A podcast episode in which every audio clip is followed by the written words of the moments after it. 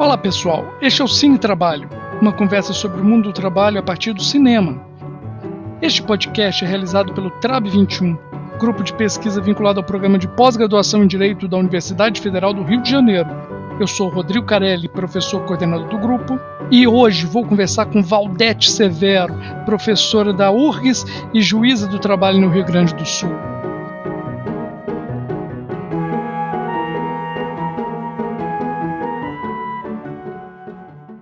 Papo vai rolar tendo como pretexto o filme Que Horas Ela Volta, uma produção brasileira do ano de 2015 e dirigido por Ana Mui Laerte.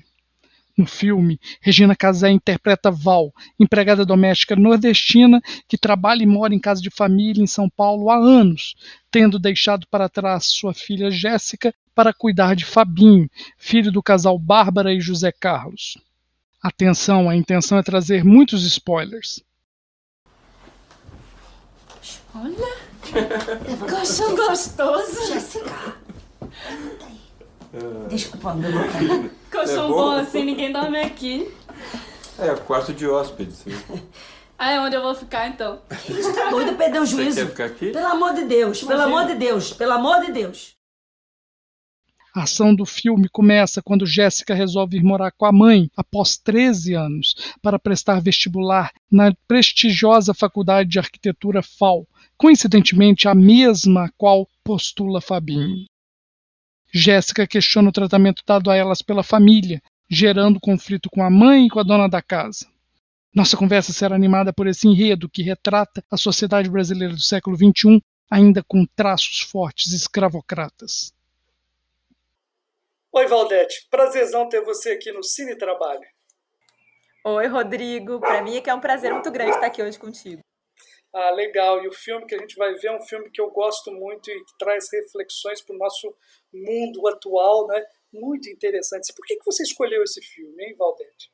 Bah, escolhi por várias razões, Rodrigo. Escolhi por ser um filme brasileiro, por ser um filme dirigido por uma mulher, por ser um filme cuja protagonista principal é uma mulher racializada, né, uma nordestina que vai trabalhar e morar na casa dos patrões, porque trata do trabalho doméstico, portanto do trabalho de cuidado, que é uma questão que eu tenho me dedicado a estudar ultimamente, e porque as principais personagens são mulheres, porque para mim o filme todo gira muito em torno da relação entre a patroa e a empregada, a mãe e a filha. Então, assim, e são olhares femininos de lo locais completamente diferentes. Então, acho que isso torna o filme muito especial e muito caro para quem lida com questões do trabalho e com questões de gênero. É, agora que você falou, né, a gente consegue perceber que o filme ele é de mulheres fortes, cada uma forte do seu jeito, e de homens completamente abobados. Né?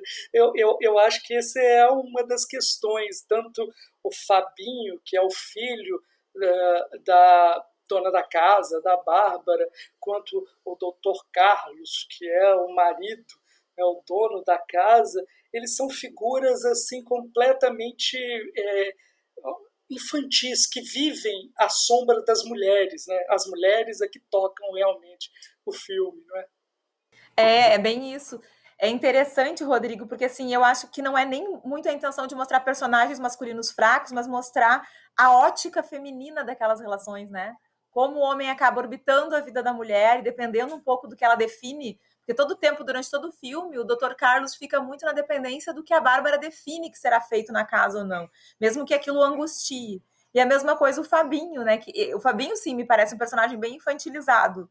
Né? E a relação dele com a mãe e com a empregada que o criou, acho que é muito interessante porque o filme tem um olhar muito feminino, na verdade, e isso me chamou bastante atenção. É, assim, porque o, o Dr. Carlos eu achei que ele, que ele fosse infantilizado também, porque ele sempre está com camiseta de banda de rock, mesmo ele sendo um senhor já. verdade. É, é, verdade, algumas, é verdade. É, com algumas coisas assim. E agora pensando, Rodrigo, talvez o fato dele. Porque tem uma, uma questão também ali no filme que eles abordam de uma forma um tanto superficial, que é o, o assédio né, que o Dr. Carlos faz em relação à Jéssica. Mas talvez seja isso, né? A criação de um personagem mais infantilizado que acaba se vendo como uma possibilidade para uma menina, porque ele é um, ele é um cara de meia idade, né? Que se enxerga como uma possibilidade para uma menina que é, que é a filha da, pessoa que trabalha na casa dele. Quer dizer, é, talvez seja um pouco disso, né? Mostrar um personagem que é um pouco sem noção da, da, assim, de tudo que implica né, as relações sociais que estão ali transitando naquela casa. E até o assédio é um assédio infantilizado. Ele não é um matador. Exato. Ele se apresenta como um homem apaixonado, né? É, ele é um homem que, que pede em casamento. Ele pede ela em casamento. Ele não é nenhum, em nenhum momento uma ameaça. Ele é um incômodo sexual. Mostra que realmente é, as empregadas são no imaginário, na cultura é, brasileira, a, empregada e a filha da empregada são um objeto de desejo, né, um objeto de conquista, é um, um objeto mesmo. Né? Mas me, até essa questão do assédio me parece é, quase inofensivo, digamos assim. Né? Mas eu acho, Rodrigo, que isso foi muito feliz da, da diretora, sabe? Porque ela ela trata de uma questão que é gravíssima, que é isso, né? De enxergar a empregado, a filha da empregada, como um objeto à disposição. Quer dizer, ele acha que ele pode pedir a guria em casamento. E isso, da perspectiva feminina, é gravíssimo. Né? Porque assim, ele, ele se sente autorizado. E ele não sabe do sentimento dela, ele não, ele, não, ele não se interessa pelo sentimento dela, ele simplesmente se sente autorizado, chega e propõe. Então, só que isso é isso que é super pesado, é super grave, a, a, a diretora consegue mostrar de uma forma quase delicada. Né? Ela, ela coloca é, o Dr. Carlos uma posição em que ele, ele, tá, ele tá quase pedindo desculpas pelo gesto dele. Não, ele pede desculpas. É, e no final ele pede literalmente, né? E eu achei interessante como ela consegue abordar uma questão tão grave assim, mostrando o drama dos dois lados, porque ele não entende também. Isso que eu achei mais legal, assim, no filme, porque ele também não tá entendendo o que ele tá fazendo com aquela menina. Ele tá achando que ele tem um sentimento genuíno e que ele tem o direito de expor esse sentimento para ela né? E, e, é por isso que ele se sente constrangido, mas fala, né? Leva, tá lá com ela num lugar diferente tal, e, e fala da vontade dele de se casar com ela. E, e, e ao mesmo tempo ele está ali agindo estruturalmente como o, o, o, o homem branco empregador que está colocando um corpo feminino na posição de um objeto a ser desfrutado. Então, eu acho que é, é, é muito feminino o olhar também, a forma como a cena é apresentada para gente. É uma coisa que eu, quando a primeira vez eu vi o filme, uma coisa que eu achei assim, é, que eu achei muito importante, eu achei muito inteligente o que você está falando dessa sutileza, é, foi que o, os empregadores, o patrão e a patroa, eles não são pessoas ruins. Né?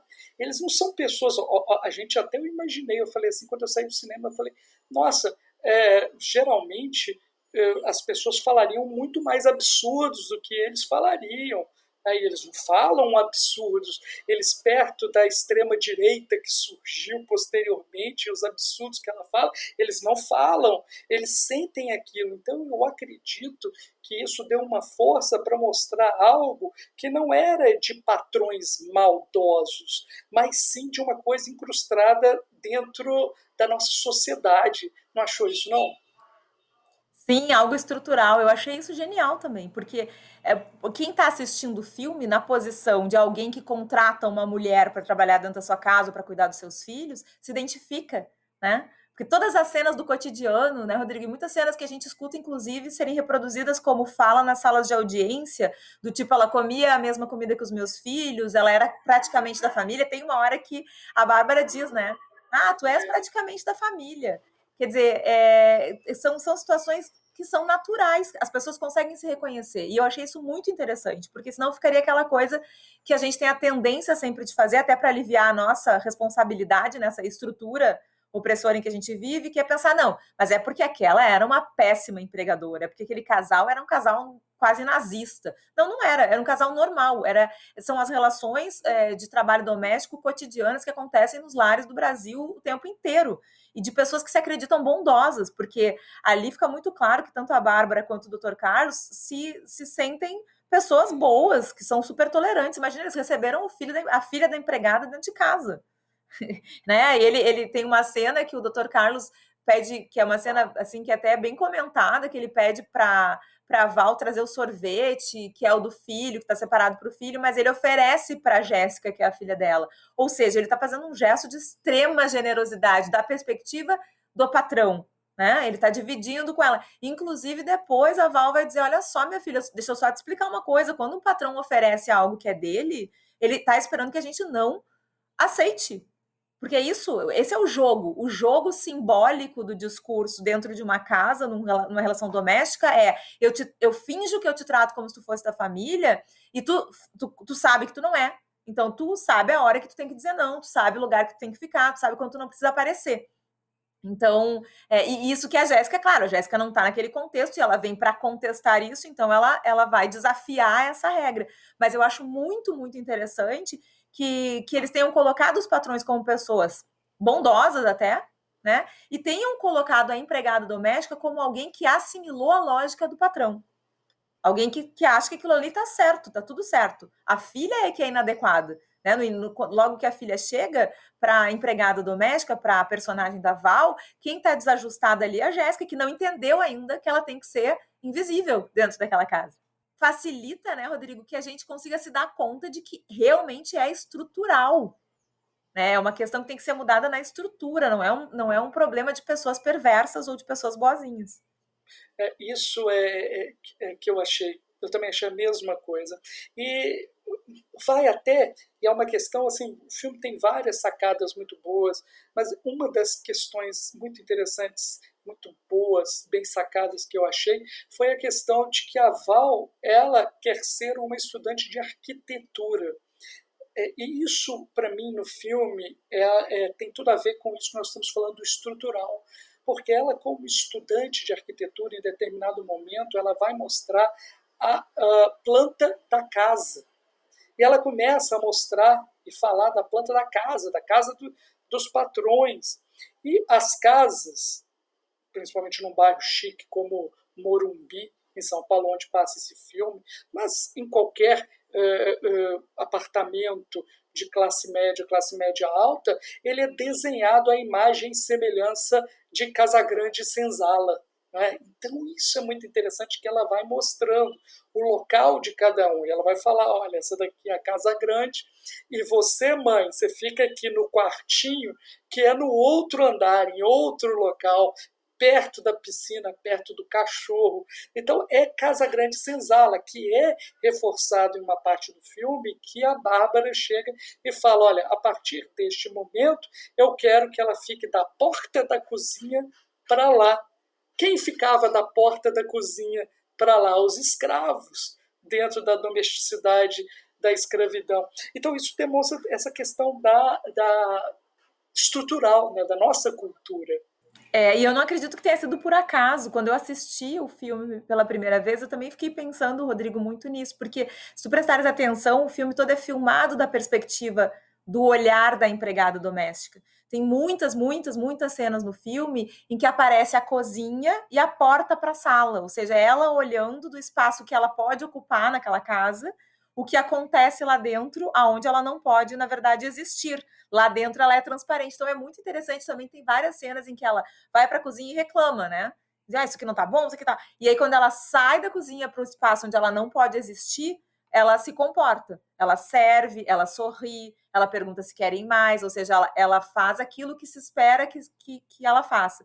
Então, eu acho que escolher para Jéssica a, a vontade de estudar arquitetura é sim dialogar com isso, né? com uma questão estrutural. Até porque de, quando a Jéssica, por exemplo, vai nesse outro ambiente com, e se interessa pelo trabalho do Dr. Carlos, elogia e tal, é, é, a, me parece, pelo menos, que a diretora está brincando com essa coisa dos espaços que podem ou que não podem ser ocupados.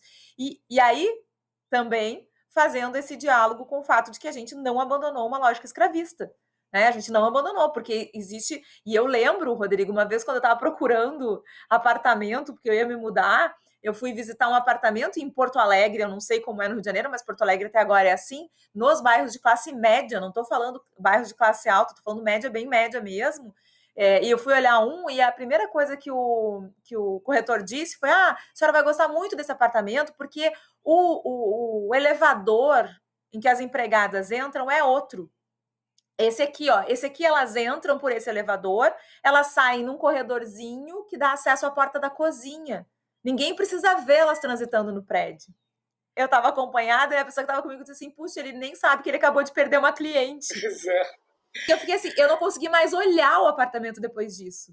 E isso é comum nesses bairros de classe média média, ou seja, de pessoas que vivem do trabalho também, de pessoas que não são não são ricas, mas que cultuam essa, essa coisa de, de, de deixar as empregadas domésticas na invisibilidade e de ter, é só ver, né, os, os prédios têm elevador social, Quer dizer, o elevador de. A Lélia Gonzalez fala disso nas obras dela, né? O, o elevador de serviço é para serviçais.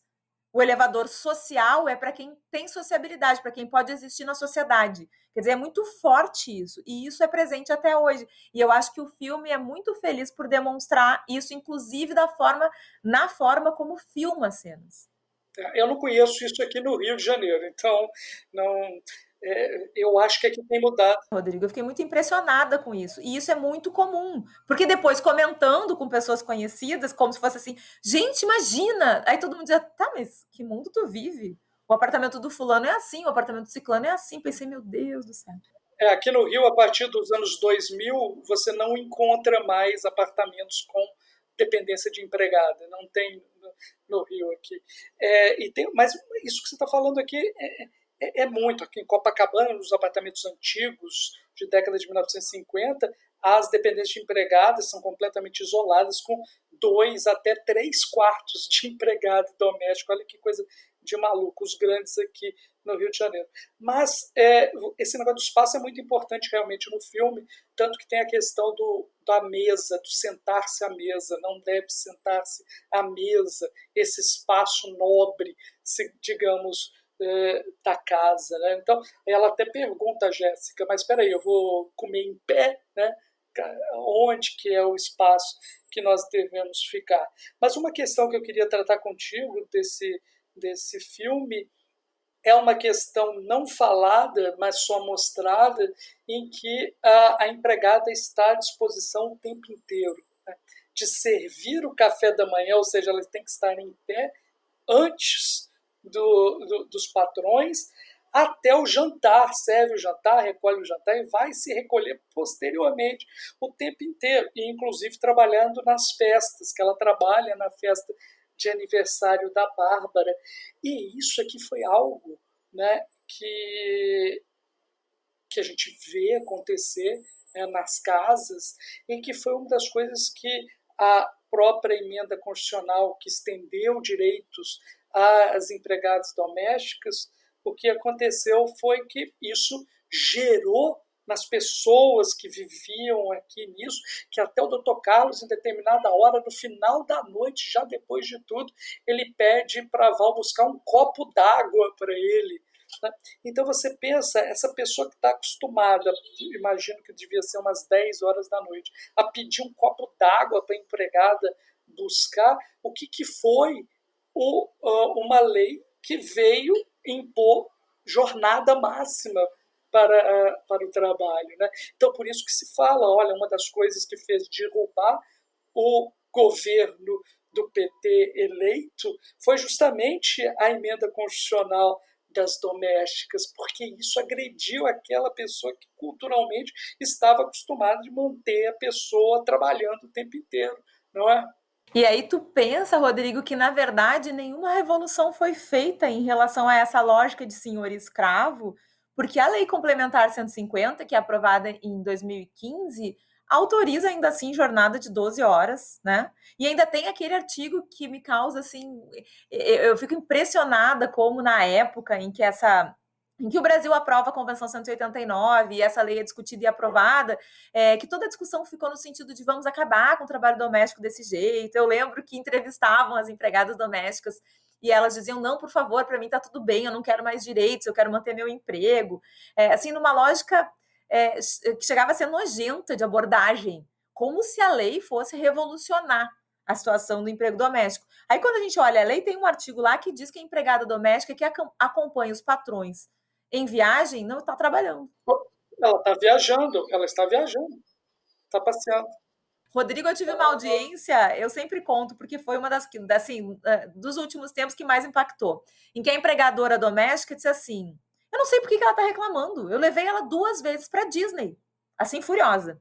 E aí eu perguntei, me fazendo óbvio, né? Eu sabia qual era a situação, mas perguntei: puxa, que legal, vocês foram então de férias para Disney, a senhora levou ela para passear, que legal, que interessante. Ela disse: não, ela estava trabalhando, né? Ela foi cuidar das minhas duas filhas. Ela ficava no quarto com as minhas meninas. Uma tem tantos anos, outra tem tantos anos. Eu pensei, bom, então, falei, então a senhora não levou ela para Disney. A senhora usou o serviço dela 15 dias, 12 dias, enquanto a senhora estava na Disney. Ela não aproveitou a Disney, ela estava trabalhando, feito escrava, 24 horas por dia, como é o caso da, da, da moça, do, né, da personagem desse filme. Então, assim, essa lei que é tão comemorada como se fosse um grande avanço não mudou essa realidade. Porque o controle da, da, da jornada dentro do ambiente doméstico é muito difícil de ser feito e porque existe uma cultura que é o que eu acho que eles mostram de uma forma muito legal no filme. É uma cultura que, inclusive, convence a própria empregada doméstica de que ela deve servir 24 horas. É muito difícil. Eu tenho pessoas conhecidas, por exemplo, que têm filhos pequenos e que precisam, às vezes, de uma pessoa que fique ali o tempo todo. Eu tenho, por exemplo, uma colega que tem um filho que tem paralisia cerebral. Ela precisa de três pessoas a cada oito horas com ela dentro de casa. E aí, uma dessas meninas precisa morar lá porque é do interior. Ela diz que ela tem muita dificuldade em fazer a moça entender que depois das oito horas ela não pode trabalhar. Ela tem, ela tá lá porque ela precisa estar tá lá, mas ela não pode trabalhar porque passou o horário de trabalho dela. Porque é uma cultura, é uma racionalidade que, que acaba, inclusive, convencendo as próprias trabalhadoras de que elas precisam estar à disposição. Então, eu acho que o filme mostra isso de uma maneira muito legal. E, e assim, o tensionamento todo que a personagem da Jéssica faz, é, que vai desconstruindo essa ideia naval, é, é, um tensionamento que às vezes a gente, a gente tem dificuldade de fazer até entre as pessoas que são mais críticas, né? Que, ou que a, trabalham com o mundo do trabalho. É, e, e, e, eu sempre lembro, Rodrigo, eu estava uma vez num Conamate, num Congresso Nacional da Magistratura, com várias teses super ousadas, assim, e a gente batalhando por aprovar e tal. E aí uma tese era sobre não aplicar prescrição no curso do contrato, foi super discutida, pá, e convencemos e ganhou por um pouquinho, a tese foi aprovada. Aí a tese seguinte era é, multar o empregador doméstico que não pagasse rescisão em 10 dias. Pensei, vou tomar um café, né? Porque, cara, quem aprovou essa tese anterior não vai se insurgir contra uma tese ridícula. Se tem que pagar em 10 dias, não importa que está na CLT, não está na lei do trabalhador doméstico, né? É uma coisa muito razoável, muito fácil de ser aprovada. Saí, quando eu voltei, quem estava do meu lado disse assim, é, rejeitaram a tese. Como assim? Eles não olhem em volta, são todas empregadoras domésticas. Então, há uma dificuldade, inclusive, do olhar do Poder Judiciário para isso que é naturalizado e que o filme mostra também. Isso, esse negócio da naturalização, eu só, só lembro do. Por exemplo, a Justiça do Trabalho, ela não concede é, dano moral para atraso de salários. Por quê? Porque é, todo o, o, juiz ele nunca, ele nunca teve um dia de salário atrasado, ele não tem a mínima noção do que, que um dia ou dez dias de atraso de salário faz com a vida de uma pessoa. E aí cria uma jurisprudência falando mero atraso de salário, e eu sempre penso, né? imagina um mero atraso de salário para esse juiz, ou para essa juíza, né? O, o drama existencial que seria, né? Seria, então, nem vamos falar, nem vamos adentrar a esse assunto. Tá? Mas uma outra coisa interessante que eu acho do filme, que o filme retrata, né, é essa inclusão, uh, e aí eu, eu só é, diria para você que eu acho que a lei, apesar de não cumprida, a, a, a, ao não realizar a revolução que poderíamos esperar, mas ela é um fato cultural ela vem e entra também na cultura dizendo eu não posso fazer isso. Antes, isso era permitido dentro da lei. Então, o que eu acho e o meu problema com essa lei, você tocou uh, em alguns pontos, para mim o, o, ponto maior dela é a exclusão do mundo dos direitos que ela faz. Olha, é, quem trabalha somente duas vezes por semana não tem direito algum né? Então, então não tem. Na verdade, não houve. Muita gente falou isso aqui, a isonomia de direitos entre domésticos e trabalhadores. Não, não houve. Vários direitos são diferenciados na própria Constituição, na própria emenda traz alguns direitos que são excepcionados, e na, a lei traz a maior das exceções, Quem trabalha duas vezes não tem direito a nada. Um critério super arbitrário, né, Rodrigo? Um critério que não se justifica, senão para que as pessoas continuem tendo diaristas completamente precarizadas, maioria absoluta de mulheres negras, né? Então, assim, não, não, não se justifica por nada. E mais, a gente não avançou em algo que é absolutamente rasteiro, que é reconhecer para quem trabalha em âmbito doméstico o direito ao adicional de insalubridade que não tem nem, assim, a gente tem uma jurisprudência que diz que se uma trabalhadora limpa um banheiro de um escritório, que um, um escritório que tem um banheiro só, se ela limpa o banheiro do escritório, ela tem direito adicional de salubridade. Se ela está numa casa com seis banheiros, ela não tem direito, como se os agentes patogênicos fossem diferentes. Então, para mim é muito claro que essa racionalidade escravista se mantém. Se mantém com muita força e é sustentada pelo Poder Judiciário nas decisões que profere, na omissão em avançar e pelo Legislativo. Né? E pelo Legislativo. A lei, ela traz como uma categoria inferior. É uma segunda categoria de trabalhador. Né? A gente não pode. A lei, assim, o traz. Né? E, e, e para mim, eu já falava desde lá na, quando vigia a súmula 331 do TST, a terceirização também tem um toque escravocrata muito grande, né? porque ela começou com aquelas atividades que eram realizadas pelos negros, né? essas Total, atividades né? serviçais. É, hoje, as plataformas são a mesma coisa, as plataformas digitais são serviçais. Os, os estafetas e os que, que carregam as pessoas de lá para cá cidadãos de segunda categoria sem direitos. São as mesmas pessoas. Não, mas é isso, é isso aí mesmo, Rodrigo. E, e, é interessante quando cada nova estratégia de precarização, porque a terceirização é uma estratégia para precarizar ainda mais, que eu concordo contigo que tem absoluta relação com o escravismo, porque havia os escravos de ganho, e era exatamente isso, né? Eram escravos que eram cedidos para trabalhar em padarias, tipografias, e depois levar o salário de volta para o para os seus donos, então é, é, é, tem uma relação direta né, com a lógica escravista e atinge sempre a mesma parcela da população. E o que eu ia dizer é que eu estava uma vez num debate sobre isso e uma, e uma colega colocou uma questão que é muito interessante. Ela disse: a gente demorou tanto para reagir à terceirização, porque a terceirização só começou a importar para o mundo do direito quando chegou no TI. Essa era a visão dela, né? Essa, não, sim, quando começaram a terceirizar a tecnologia da informação, que é uma área de trabalho em que tem pessoas brancas, isso virou um problema. Mas enquanto era limpeza e conservação feita por mulheres negras, ou vigilância e portaria feita por homens negros, vocês não estavam preocupados com a terceirização.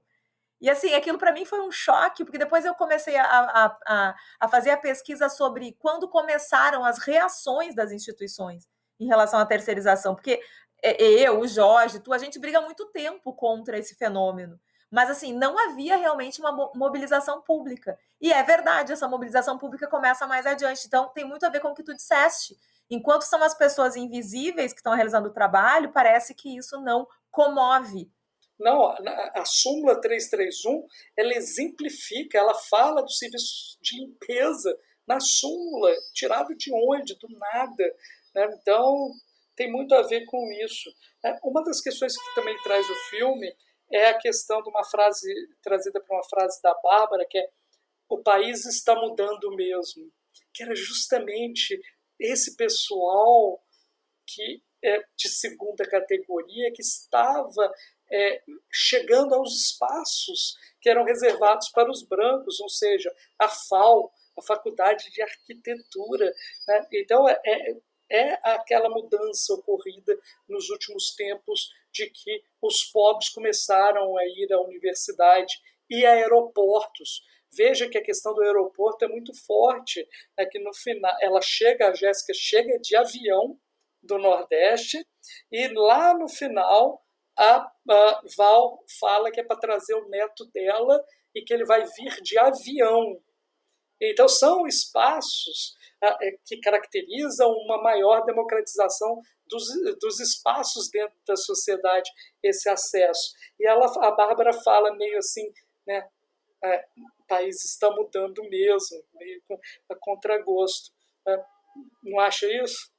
É isso aí, não, acho sim, acho. Acho que eles que ela, a, a diretora brinca com isso, né, durante todo o filme, porque é tanto o fato da menina vir de avião quanto o espaço da casa que é ocupado. Então, tem aquela, aquela questão da piscina, né? Que a, desde o início a Val avisa a Jéssica: olha, não, não entra na piscina. Se eles te convidarem, tu diz que tu não tem maiô, porque não é pra gente entrar. E aí os meninos acabam empurrando ela na piscina, ela brinca e tal, e aí depois a Bárbara diz: ah, eu vi um rato na piscina, que é para dar um jeito de tirarem a água, porque ela não quer entrar numa água. Veja, de novo espaço, né? Ela não quer entrar na mesma água em que a filha da empregada tomou o banho. Então, e isso é muito forte, isso é muito violento.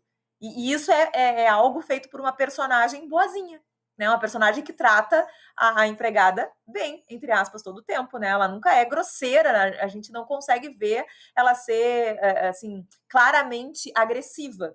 Mas essa é uma, é uma, é uma cena e uma, uma fala de absoluta violência. Né? Imagina, o corpo dela não pode habitar a mesma água em que o corpo da filha da empregada esteve. Então, acho que sim, que tem, e, e acho que, ela, que, que, que isso, o filme mostra muito bem que a visibilidade, porque a menina chega para romper, né? Tá muito claro o espaço da Val e dos patrões. Ela fica na cozinha, no quartinho de empregada, e eles mostram o quartinho com o ventilador ligado, né? E aí os quartos, o quarto de hóspede, a casa, tudo é, é muito amplo, é muito arejado. E o quartinho da empregada é aquela coisa opressora, aquela coisa pequenininha. Aí a menina vem para romper com isso. Então ela, ela começa a invadir espaços né? Onde ela não poderia estar, porque, o corpo dela não pode ser visível.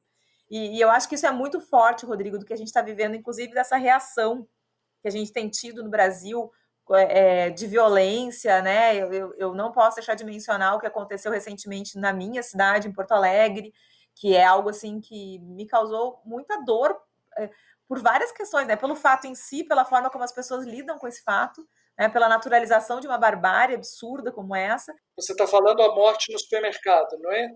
Isso, do João Alberto, por espancamento, exatamente. E, e acho que isso é um pouco efeito, o que não é ruim em termos históricos, né? Em termos históricos significa que a gente movimentou alguma coisa que está incomodando as pessoas, mas me parece que é um pouco efeito disso, sabe? Os corpos se tornaram visíveis, acessíveis, e esse negócio da menina querer fazer a, a FAO, é assim, os corpos pobres e negros estão nas, nas universidades. E isso é um problema, né? Tanto que tem uma cena, Rodrigo, não sei se tu lembra, que a Bárbara chama a, a Val e diz: Olha só, essa faculdade é muito difícil, eu só tô te dizendo isso para tu não criar expectativa. E no fim o filho dela não entra, mas a filha da empregada entra, e isso causa um incômodo que é, que é traduzido nos olhares. Tipo, as pessoas não chegam a falar, meu Deus, como pode a filha da empregada entrar e o meu filho não, mas fica muito claro na tensão das cenas que ela vai ocupar um lugar que não é dela, que é o lugar do Fabinho. Então, assim, eu acho bem interessante porque acho que é uma das questões que a gente precisa discutir muito, inclusive quando a gente discute relações de trabalho. Né, a nossa dificuldade, e aí eu estou incluindo né, todo mundo que tem uma situação de, de, assim, de mínimo privilégio, a nossa dificuldade em lidar com essa mudança, né, como a personagem ele aponta, com a possibilidade realmente dos espaços serem de todas as pessoas e não apenas de uma classe definida e minoritária, inclusive. É, mas isso tem muito. É, a questão dela ter passado no vestibular, na FAO, ou seja, ocupado esse espaço, ela causa uma transformação, inclusive na Val, porque é quando a Val entra na piscina. Ela liga para a filha, Jéssica, e fala: Sabe onde eu estou? Estou dentro da piscina. Ou seja, nesse momento ela se reconhece como uma igual. É o primeiro momento. Isso, é a primeira vez no filme que ela rompe o espaço. É a primeira vez no filme que ela faz o que ela não deve fazer. Todo tempo ela obedece, todo tempo ela está corrigindo a menina, dizendo: olha só, esse não é o teu lugar, não faz isso, tu não pode sentar. Onde já se viu? Tem uma hora que ela diz: onde já se viu filha de empregada sentar em mesa de patrão?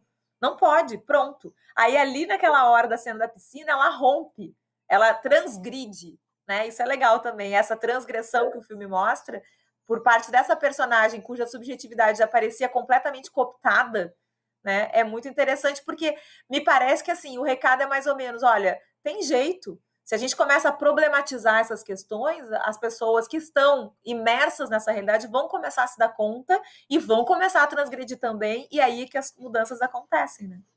Sim, é porque o que eu acho interessante, tudo a ver com isso, é o Fabinho chega e fala uma hora para Val, fala assim, ah, qual que é o problema? Ela pergunta a Val, qual que é o problema da Jéssica? E ele fala, o problema é que ela é segura demais de si.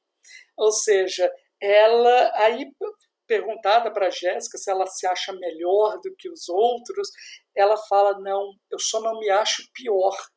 Ela responde isso. Então, o que, que acontece? A ideia toda é da igualdade, que esse momento do espaço, local, a, a, a possibilidade de serem e se reconhecerem como iguais. Ela falou: só não me acho pior. É isso aí. E eu acho que essa é a questão central para a discussão de quem lida, por exemplo, com relação entre capital e trabalho, né? Porque a igualdade é a grande promessa da modernidade necessariamente descumprida. É a grande chave, me parece, para compreender todos os nossos problemas de esquizofrenia social né, e individual que decorrem desse modelo de sociedade que a gente vive. Porque a gente vive numa sociedade em que a promessa fundante é a igualdade, mas é uma sociedade cuja fundação também, a estrutura, é fazer das pessoas seres desiguais, marcá-los com raça, marcá-los com diferença de gênero, marcá-los nos espaços e não deixar que todos tenham acesso às mesmas coisas. Então, é, é, é por isso que é esquizofrênico, né? Porque é, é promete uma coisa e entrega o contrário. E, e as pessoas precisam lidar com isso, sobreviver psiquicamente, inclusive, a isso, o tempo inteiro. Né? Então, a, a, quando, por exemplo, a empregada doméstica assume a, o olhar do patrão e passa a reproduzir, a dizer, não, meu lugar é aqui, eu não posso aceitar, eu não posso fazer, ela está tentando sobreviver dentro dessa desse espaço que é. Eu, eu sei que eu estou numa sociedade que promete uma coisa, mas eu, eu tenho a noção da realidade, de que esse, é, essa igualdade nunca vai existir. E, e é isso, né, Rodrigo? Essa igualdade não tem como existir nesse modelo de sociedade. E aí é muito, para nós, isso é muito, me parece muito caro e, e, e muito complicado também de lidar, e, e, precisa de muita elaboração, porque a gente tem uma tendência muito grande, quem é mais crítico e trabalha com o direito, e enfim, com o mundo do trabalho, tem uma tendência muito grande a, a romantizar um pouco essa questão da, da, da, igualdade, né? E aí se constrói toda uma ideia de igualdade substancial e acesso e, e coibir discriminação, que é tudo muito positivo, desde que a gente reconheça essa esquizofrenia do sistema, ou seja, desde que a gente reconheça que serão sempre medidas paliativas, que a gente não vai conseguir ter condição de acesso e igualdade para todo mundo, simplesmente porque o sistema se estrutura de forma a não permitir que isso aconteça. Ainda mais em um país colonial, com uma ordem colonial, como a gente ainda tem. E falando nisso, em ordem colonial, uma questão muito sutil, ou talvez nem tão sutil assim no filme, mas que não é tão expressa assim, é na hora que aparece de onde vem o dinheiro. Eles são ricos por quê? É, não sei se você se lembra, mas em determinado momento o doutor Carlos ele fala que todo mundo acha porque ele não trabalha né? e já a Bárbara trabalha. Aí perguntam para ele, mas, mas por que que é, é, o dinheiro da doutora é da Bárbara? Ele fala, não, todo mundo acha que o dinheiro é da Bárbara, mas o dinheiro foi eu herdei do meu pai. O meu pai trabalhou muito, me deixou dinheiro, e aqui, então todo mundo está por minha conta. Ele fala uma frase assim: todo mundo dança, mas sou eu que ponho a música. Então ele fala nessa posição de que quem é o dono do dinheiro, quem banca essa casa, sou eu. Mas ele fala isso né, no sentido de que é, ele é que é o bonzão, mas o dinheiro é herdado. Ou seja, essa meritocracia que ele fala é uma meritocracia herdada da herança, que é reforçada em outro momento do filme, que é, é quando as empregadas estão limpando a, as, a prataria. E a, e a própria Bárbara fala, essa prataria é da minha bisavó. Então você vê que é realmente uma estrutura que não tem nada a ver de meritocracia, que é de herança de riqueza nesse país desigual e a perpetuação dessa a reprodução e perpetuação dessa mesma é, desigualdade que é mostrada no filme a partir de onde do momento que se mostra onde está o dinheiro, de onde vem o dinheiro e o dinheiro é de uma é da herança. É verdade, sabe que eu nem lembrava dessa parte, mas é verdade. E é interessante como aí também tem uma, uma sacada assim, é, importante, que é a questão da, da, propriedade privada, né? Da importância da propriedade privada. Por que, importa da onde vem o dinheiro, né? Importa porque é esse dinheiro que consegue dar acesso a determinadas pessoas e a impedir o acesso de outras. Então, tem a questão da meritocracia falsa, né? Eu sou eu sou quem sou porque sou neta do fulano, enfim. E tem o fato também da propriedade privada que se perpetua, do direito de herança, por exemplo, né? Que, que, sai da onde essa ideia de um direito de herança? Quer dizer, quem tem mais vai sempre conseguir fazer com que os seus tenham mais em relação aos outros. Isso não vai ser distribuído, que é uma coisa que a gente quase nunca problematiza. De novo, nem a gente que lida de um modo crítico com a sociedade em que a gente vive costuma problematizar, por exemplo, o direito de herança. De onde ele vem? Como que se justifica que uma riqueza seja acumulada durante a, a, existência terrena e que depois fique para os meus filhos e não, não seja distribuída? Porque em outras culturas, por exemplo, toda noção daquilo que se produz ou que se acumula é uma noção coletiva. Né? Se, eu, se eu consigo acumular ou produzir, eu acumulo para a coletividade. Então a coletividade vai usufruir disso. A gente não, a nossa sociedade é assentada nessa coisa individual, né? De, de, de, de ter a propriedade privada como algo que eu posso segurar para mim e com isso impedir que outros tenham acesso também. Eu não lembrava dessa parte, mas acho que é super interessante falar nisso mesmo. Deixa eu te fazer uma, uma provocação aqui. Agora, então, acho que a gente vai discordar. Você tinha me dito, né, quando a gente conversou sobre esse filme, que você não tinha gostado do final. Qual, qual, quais são as razões para isso? Então, eu ainda quero falar, Rodrigo, se der tempo, da questão dos filhos, né? Da falta de. Que eu acho que o filme mostra muito bem da falta de estrutura para quem trabalha, né? A, a empregada teve que deixar a filha em Pernambuco e, e, e não criou a filha para criar o filho dos outros. É, para criar o filho dos outros. Porque se ela tivesse uma creche pública, ela poderia trazer a filha junto, mas não tem. Né? Uma, então, assim, o quanto isso também é forte no filme. Porque, e aí eu lembrei porque linka com o final, né? No final, quando ela resolve pedir demissão, ela diz para a filha: traz o teu, a, o teu, o teu filho para cá que eu vou ajudar a criar. Ou seja, ela tem que se desprender da, da, da, e aí é que tá a minha, a minha crítica, tá? Vê se tu entende, talvez a gente até nem discorde.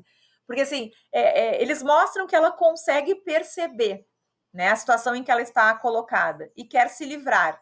Isso é positivo, beleza. Mas como que ela se livra? Primeiro, abrindo mão daquilo que realmente é um projeto, ou poderia ser um projeto de vida dela, para virar avó. Então, para virar a mulher que vai fazer o trabalho de cuidado invisibilizado e não pago dentro de casa. Isso o filme não problematiza. Então me incomodou um pouco, porque assim, é um filme que trata de mulheres. É um filme que trata do trabalho de cuidado. Mas trata do trabalho de cuidado remunerado, trabalho doméstico. E não consegue se dar conta, ou pelo menos não problematiza, ou eu não consegui aprender, a questão do trabalho de cuidado não remunerado. Porque essa mulher de, sei lá, 50 e poucos, 60 anos, que finalmente se liberta daquele grilhão, daquela ideia de estar tá ali quase como uma escrava, é, vai ser a cuidadora do neto. Ela se propõe a isso. E tem duas coisas, Rodrigo. Primeiro, ela vai ser cuidadora do neto e ela vai ser empreendedora de si mesma. Isso me incomodou demais. Talvez essa seja a parte que mais me incomodou. Ela diz, uh, eu não me lembro agora qual é a profissão que ela vai fazer, se é vender alguma coisa na praia ou se... fazer massagem. Fazer massagem, exatamente. Mas ela diz isso. Não, agora eu, eu pedi demissão porque agora eu vou ser empresária. Eu vou fazer massagem. Então, assim, essa essa coisa, essa segunda crítica, né? Essa, essa cultura no Brasil de estimular o empreendedorismo falso, né? O, a ideia do empreendedor de si mesmo, de que isso é uma coisa idílica, é uma coisa boa, sem que, sem que se sequer problematizar o fato de que essa mulher trabalhadora massagista é mais desamparada do que a empregada doméstica em termos de proteção social. Então, assim, ela não está saindo de uma, de uma situação horrível para uma situação maravilhosa. E o filme não problematiza, o filme mostra e aí a terceira crítica, o final feliz, né? Que, que, é uma crítica, na verdade, de vários filmes brasileiros. Tirando o que o Jorge comentou aqui é, outro dia e alguns poucos, é, a maioria dos filmes brasileiros acaba novelizando um pouco o final. É, assim, chega no final, o final é feliz, todo mundo fica bem, as coisas são maravilhosas. E eu acho que esse filme é tão interessante, tão importante, a história é tão bem construída que ele não merecia esse final. Sabe? Ele merecia um final que continuasse com a mesma densidade com que a história se desenvolve, porque não vai ficar tudo bem. Ela perdeu um emprego da vida toda, um emprego que a escravizava, ok, mas é um emprego da vida toda. Ela vai tentar uma vida de empresária como massagista, que é algo extremamente é, perverso hoje em dia para as mulheres, porque são mulheres que trabalham em esforço repetitivo e que, portanto, adoecem muitas vezes de lerdorte, não têm previdência social que as ampare, porque são empreendedoras de si mesmo, é, que trabalham para se alimentar, que não podem adoecer porque senão não vão ter renda, e ela vai ser a cuidadora do neto e as duas ficam felizes no final e tá tudo certo, alugou uma casinha, entende? Então, assim, a minha crítica é essa. Eu acho que essa crítica não desmerece o filme, mas acho que assim, a profundidade que o filme tem merecia que esse final fosse um pouco mais real, digamos assim. Sei. É, eu vejo um pouquinho diferente. Eu concordo, só voltando um pouquinho, quando você falou, você estava se referindo ao filme escolhido pelo Jorge Souto Maior, que foi o é, Eles Não Usam Black Tie. É, recomendo que todo mundo assista, muito bom o episódio. Isso, é que ele esteve aqui no Cine Trabalho e ele é, comentou, nós comentamos, nós discutimos esse filme. Mas eu tive uma impressão do final diferente. Eu concordo contigo em relação à questão do cuidado. Né? É, há muito tempo negligenciado o trabalho de cuidado, né? é, até as teorias de esquerda dizendo que isso não é trabalho produtivo, que eu tenho grandes problemas em relação à teoria que vai dizer que isso não é trabalho produtivo. Né? É, isso desqualifica né, completamente esse tipo de trabalho que é essencial e base em toda a nossa sociedade e não existiria produção sem ele. Né, ele é tão ou mais importante no filme, eles não usam black tie, isso é mostrado de uma maneira também muito forte. Eu concordo contigo nesse, nesse ponto da falta de problematização. Também tem horror à questão do empreendedorismo de si mesmo, mas eu entendi que o filme, é, o, o, final do filme foi uh, quase que uma revolução. Era um, foi um processo revolucionário dessa mulher, um processo de libertação. Ela estava escravizada, ela estava lá presa àquela estrutura escravocrata e ela deu um ultimato aquilo, jogou tudo para cima sem saber Uh, uh, o que fazer. Ela, a, a Jéssica pergunta para ela: o que, a senhora vai fazer isso agora? Ah, não, vou tentar alguma coisa, vou fazer massagem. Vou... Ela não sabe o que vai fazer. E para ela não importa, porque ela estava na escravidão. É mais ou menos alguém sair de uma prisão e falar: pô, e agora o que, você vai fazer? Eu não, não sei o que, que eu vou fazer. A ideia dela foi reconstituir-se como um ser humano. Ou seja, está lá o meu, o meu neto, minha filha que ficou 10 anos fora, vamos fazer o que for, mas esse neto tem que vir para cá. Então eu acho que foi meio que uma correção de rumo, um reconhecimento que ela tinha direito a uma vida familiar, que ela tinha direito a ser uma igual, igual a outra. Se a outra tem os filhos, por que, que ela não pode ter filho e neto ali junto a ela? Obviamente que as questões como ela vai fazer isso, nem ela sabia. Muito provavelmente ela poderia ter guardado dinheiro, sabe-se lá o que, o que aconteceu, o que pode acontecer na prática. Mas para mim o final ele é mais simbólico do que real. Eu achei assim que, que, que às vezes nos falta essa visão da revolução né? A gente, lá no meu grupo de pesquisa, a gente está estudando muito o Maurício Lazarato e ele fala nisso, principalmente no último livro dele, Fascismo ou Revolução, ele fala muito a gente ter e vislumbrar uma revolução. Eu acho que, e, o episódio piloto aqui do Cine Trabalho, a gente tratou de um filme que o final também é um final apoteótico, catártico, nada a ver com a realidade, que é o filme Sleep Dealer, mas eu acho que é um simbolismo de uma possibilidade de libertação. Eu, eu, essa é a minha leitura, que não elimina o que você viu. É, eu não discordo de ti, eu acho também isso, e achei bem legal eles mostrarem. A questão é como se mostra, porque também é simbólico, né? Então, assim, é super importante mostrar essa catarse, porque é uma catarse, né? Ela entra na piscina, ela resolve de uma hora para outra, tipo, ela consegue finalmente caiu a ficha. Ela consegue entender que ela pode sair daquela situação. E eu concordo contigo que isso é revolucionário e importante de ser mostrado.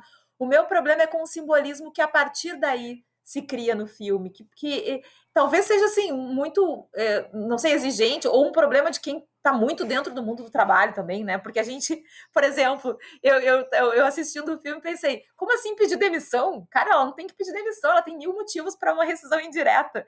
Claro que isso é muito de quem trabalha com direito do trabalho, mas me incomodou realmente o fato de, de mostrarem qual é a solução para quem faz a revolução, entende? A revolução, beleza, o filme podia ter parado aí. É, essa foi minha angústia.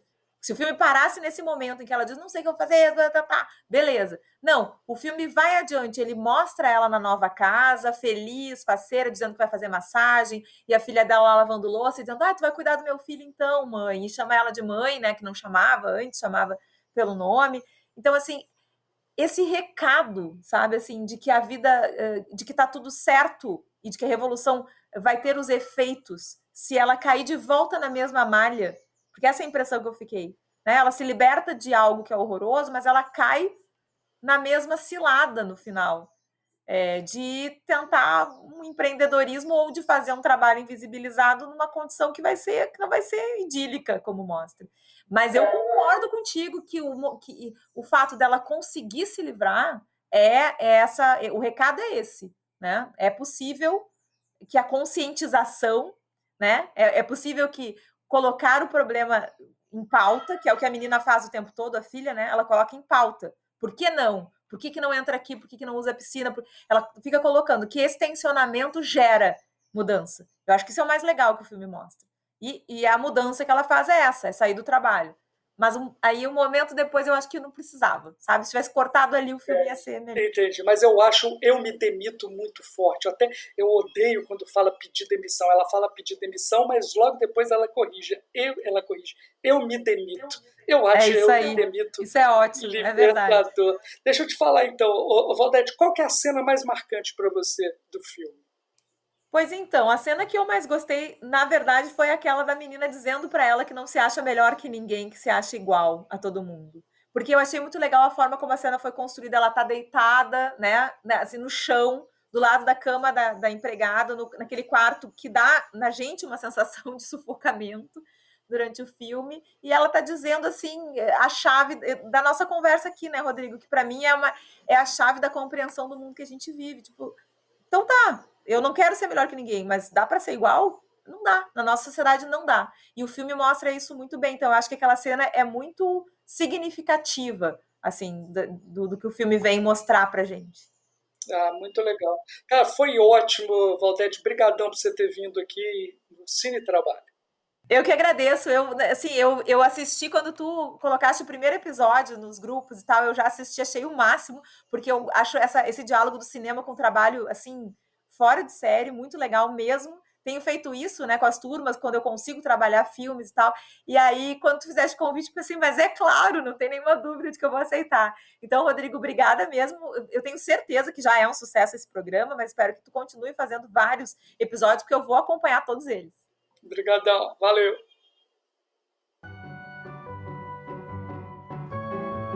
O Cine Trabalho é uma produção do Trab 21, grupo de pesquisa vinculado ao programa de pós-graduação em Direito da UFRJ.